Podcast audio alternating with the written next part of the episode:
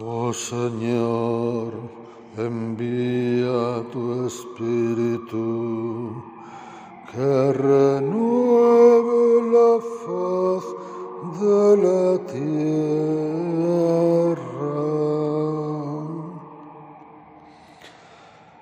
Vemos hoy la continuación de la oración sacerdotal de Jesús que iniciábamos ayer después de su discurso de despedida en la última cena. Ahora se dirige al Padre y los deja en sus manos. Pone a los discípulos en las manos de Dios porque Él se marcha al Padre. Le dice que mientras tanto Él los ha cuidado, Él ha velado por ellos y le encarga al Padre que ahora sea Él quien vele por ellos. Vuelve a hablar del mundo. El mundo todo es todo lo hostil a Jesús. Y Jesús le dice al Padre, mira que están en el mundo, mira que los dejo en el mundo. Pero añade, no te pido que los retires del mundo. Estarán con dificultades, estarán con sufrimientos, estarán con persecuciones, pero no te pido que se las evites. Te pido que estés con ellos para que no se sientan solos. Te pido que estés con ellos para ayudarles. Lo importante no es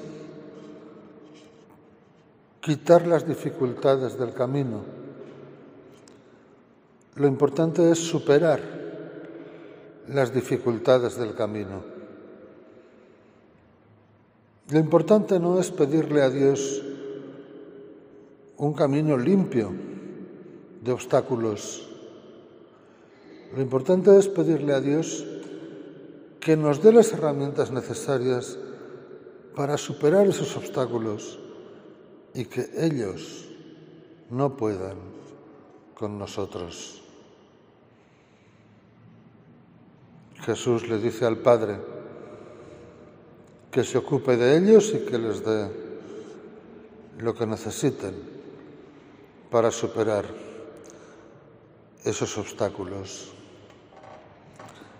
San Pablo sigue despidiéndose en la primera lectura de los presbíteros de Mileto y ahora ya se marcha. Y les avisa, vendrán lobos feroces que querrán hacer estragos en el rebaño.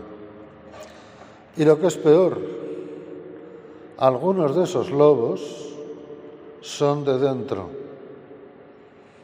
Están dentro. Los lobos no siempre vienen de fuera. A veces los lobos están dentro. Y están disfrazados de agentes pastorales y están disfrazados de gente piadosa y están disfrazados de gente que vive mucho la religión, disfrazados de curas, de obispos, de monjas. Muchas veces los lobos están dentro mismo del rebaño. Hay que hacer dos cosas. La primera saberlos distinguir y la segunda guardarse de ellos. Saberlos distinguir para no ir tras ellos y para saber protegerse de ellos. Saberlos distinguir para saber dónde está la voluntad de Dios y quién no está en la voluntad de Dios. Y guardarse para que no nos hagan daño en la medida de lo posible. Porque es verdad que a veces los lobos vienen de fuera, pero no contamos tanto y sin embargo están también los lobos de dentro. Que el Espíritu Santo nos ayude a discernir los unos de los otros. Que el Espíritu Santo nos ayude a ser fieles a Jesús y a seguirle en todo momento. Que el Espíritu Santo nos ayude a estar unidos a toda la Iglesia a toda la comunidad cristiana, tal como Jesús lo pensó, tal como Jesús lo deseó, tal como Jesús quiere, que vivamos todos los que creemos en Él y le seguimos. Oh Señor, envía tu Espíritu que renueve